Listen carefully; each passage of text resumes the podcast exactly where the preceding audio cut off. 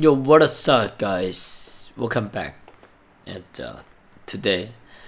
今天要跟大家谈的是这个对棒球运动的看法。那为什么会想跟大家谈这个主题？主要主要是因为我这阵子我在看，就是说，因为有点想要打棒球，你知道吗？然后都苦于说，诶，没人可以打。然后就是网络上看一些呃有关成棒的一些东西，就是这种业余棒球赛的部分。那我就发现说，诶，其实棒球这个运动对成人的门槛其实蛮高的，因为你仔细去想，嗯，我们成人主要都会受制到我们一天上班要八个小时，然后还要额外处理一些啊自己生活你已经有固定想做的事情了，所以假假设健身的话，其实你一天能剩的时间是非常少的，而且每个人不像是在学校。你们是同样的作息，所以可以一起约出来的时间其实是蛮固定的。但是如果你长大做一个成棒队的话，你可能是一个 就是不同的，就大家都是不同的身份，所以你要聚起来练球其实是很有难度。所以就让我觉得说，诶，其实棒球这个东西它其实是比较适合在国小、国中这或者是高中、大学这种阶段，因为你们的作息一致，所以你们要约练球的话。加上你们，我们可能还没有工作，那我们也不用顾虑太多其他事情，所以你就会比较好的去执行到这件事情。那就让我在想说，哎，接纳自己的这个勇气其实很重要。很多时候，我们如果就是以不接纳自己的角度来讲的话，你可能就会在去找很多方法，想要去组一个城棒队，然后用一个所谓的 vision 去号召大家来打棒球。但其实这个是一个比较。不接纳自己的一个状况，就是有时候我们就是要去接纳自己，说以我们现在这个状况，如果要去组一个 team 去打棒球，可能难度是比较高的。那我们该用一些其他怎么样的一个方式去凑，在一样是接触棒球，但是用另外一个方式去热爱棒球去打棒球呢？我觉得这个是一个值得思考的问题，因为大部分包括我在内。我们常就是遇到一件事情之后，我们就不懂得变通，然后就脑就脑冲，你知道吗？硬干，硬往你原本设想的角度去做一件事情。但事实上，这件事情它可能它的在对你的条件来讲，已经没那么的符合你了。那这个就是一个不够接纳自己的一个状况。那不够接纳自己的话呢，你可能会花更累的的。的精力去达到你想要达到的事情，而你可能遇到的变数是更多的。例如，例如举个例子，就是像我刚刚举棒球的例子嘛，对。那我们以工作的例子，如果在工作上一开始，嗯，你可能在第一开始阶段说，你可能就是不适合去，嗯，做一些太，嗯，我们讲的应该说。怎么讲？应该说太太太太销售性质的东西，就是过度的，可买房子等等，他看他可以做，只他可能就是不那么的符合你，因为你还没有一些社会的经历，所以你会花更大的能力，你会花更大的精力、更大的压力去应付这件事情。那不如你就是从一个比较好起的的方式，接纳自己，一步一步慢慢学习，从不要急，慢慢的从一些我们讲的可能。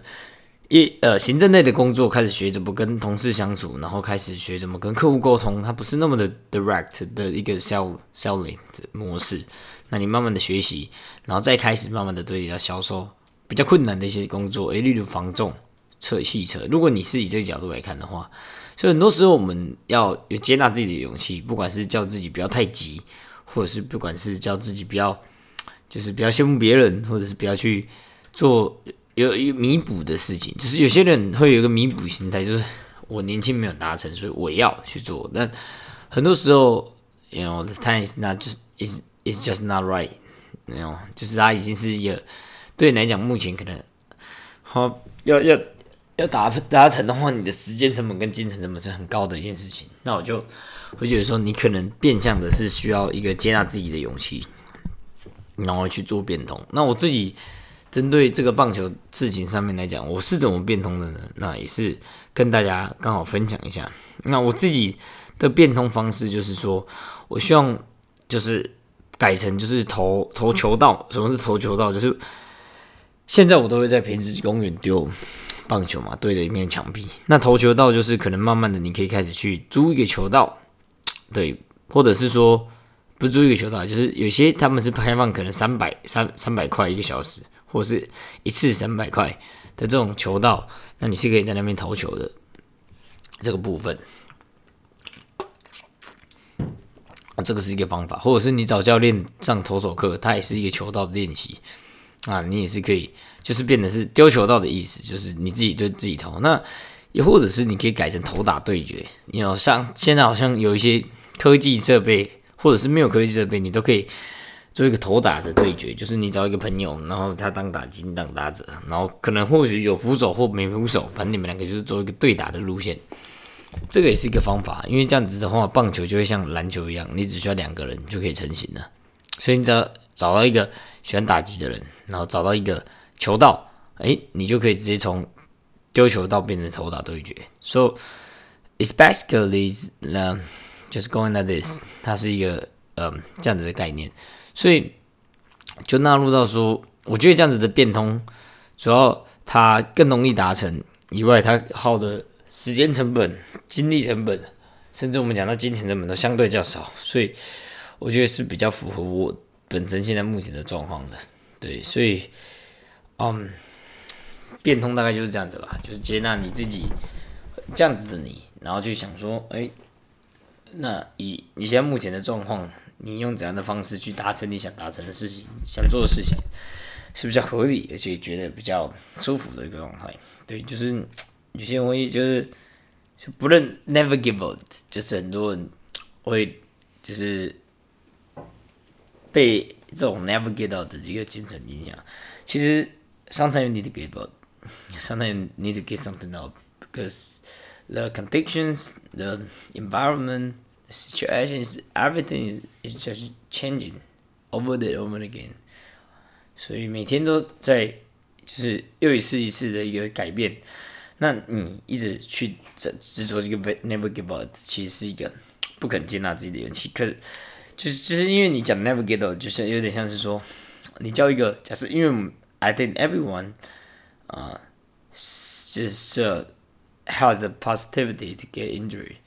So the injuries like um the arm, the shoulder, leg. So for example, the uh, accident is kind of just from the shoulder, and when you just work out in the dream，你很容易就是应该说有大部分机遇你可能会呃受伤嘛，对不对？那以受伤来讲好了，假设 OK，你今天的目标是要成为一个健力选手，而结果干你的脚踝断了，那接回来，那他对于骨钉的压力是很大的，或者是你不小心出了一场车祸，我们讲这个都是可能性的，OK，每个人都有可能车祸。那我只讲一个可能性，假设你出了一个车祸，然后你钉的钢钉，所以你要再去，你还要继续追持追求三百公斤的深蹲吗？I I don't think it's a way a wise thing in actions you you you 呃 you need to do，because 嗯，这个这就不切实际，你知道，也没有必要，因为你的人不管是身体、心理上面，其实。哎我觉得每一秒都在变，你知道吗？每一秒，everything goes time，everything goes seconds，就是它就是一直在 keep changing。所以你如果一直在去，就是说，嗯，因为环境你你环境跟你都在变的情况下，你一直在追求一个目标，然后你要让这个目标保持不变，保持初衷，never give up 的话，我就是 shit，this bullshit，and the life is hard，and 非常的 boring。因为很单调，你为什么一定要就是 never give up？所以这是我自己的看法。我觉得接纳自己，然后跟着状况去改变，变通，我觉得是很重要。所以就回到另外一个问题，我自己会在未来会想要在工作上往棒球这个领域前进嘛？因为当我在做健身教练的时候，下班上班的时候。就是有时候就会灵光一现，你知道吗？想说啊，是可以做到棒球相关的工作，就会还蛮舒服的。或者是我去看棒球，就想哦，这些检票员啊，跟在选手旁边的这些翻译人员，怎么好像工作蛮酷的，好像可以跟球员混在一起。可是，但是冷静思考之后呢，我觉得还是套用我之前对于工作的一个理论，就是门槛累门槛，然后一个杠门槛及累积理论。什么是门槛及累积理论呢？我觉得工作的舒服度、成就感、金钱，它都是取决于两个事情：门槛乘上累积。所以这个工作假设门槛不高，你就是累积的越久，越是人优势。所以，既然我现在是选择一个，而且我觉得我自己本身的条件上，能进到高门槛的工作，可能是不多了。所以我觉得我应该要比较重累积。什么是高门槛？嗯，如果你是很目标导向的人，你可能身上会具备一些高门槛的条件，例如说考公务员、警察等等这些。这种都是比较高门槛，因为你必须要很目标导向去为一个考试准备。不，我就不是一个开始已经到现在来讲，对我来讲，现在完全不是目标导向。所以对我来讲，工作的门槛这件事情对我来讲是很难 touch 到的，因为我就已经不是那样子的人了，我也不想要当那样子的人，所以我就没办法去做高工作门槛的。那如果你是低工作门槛的话，那你必须的就是高累积。因为门槛乘上累积嘛，你低门槛就要乘上高累积，所以我是觉得我比较属于高累积的，因为我开始慢慢的着重每一天的当下，所以如果我可以把每天当下做好的话，长久起来我的累积会非常可怕，所以我觉得我现在就是在工作上走一个高累积的一个经验的一个概念呢。那就回到说，诶，那如果用我的这个工高工作门槛及累积理论来讲的话，我若重累积是不是？就必须在同一个领域深耕很久，那是不是就会让我自己限制自己的一个呃工作的选择，然后就减少我人生的体验？嗯，You know, I think uh, it's a good question. 嗯，It's good question because I 嗯，我觉得这是就是就是那个这就是那个 a trade off 的概念，取舍的概念。OK，我觉得取舍一直以来都是我在人生上不断的遇到的课题，也是大家都会遇到的课题。你怎么去取舍？取舍，我觉得这个名字听起来好像有点 negative，but it's a，我觉得它是中性的一个名词。很多人会觉得它是 negative 的一个一个一个一个一个名词。I think the trade-off is mean，嗯，you need to you need to see the things positive and negative。and just uh, balance them and uh, try to figure it out how to apply in your life. OK，所以 trade Trail 对我来讲的话，它其实是说你必须看你的这件事情。OK，你你当你会有面对 trade off 的选择，一定是你看到嗯事情的一个一个坏的面，你才会有 trade off 的选择，不然你不会有 trade off 的选择，就是。你今天很开心的时候，你今天假设你公司很厉害的时候，OK，然后这时候什么事情都很好，时候你不会有 trade off 选择，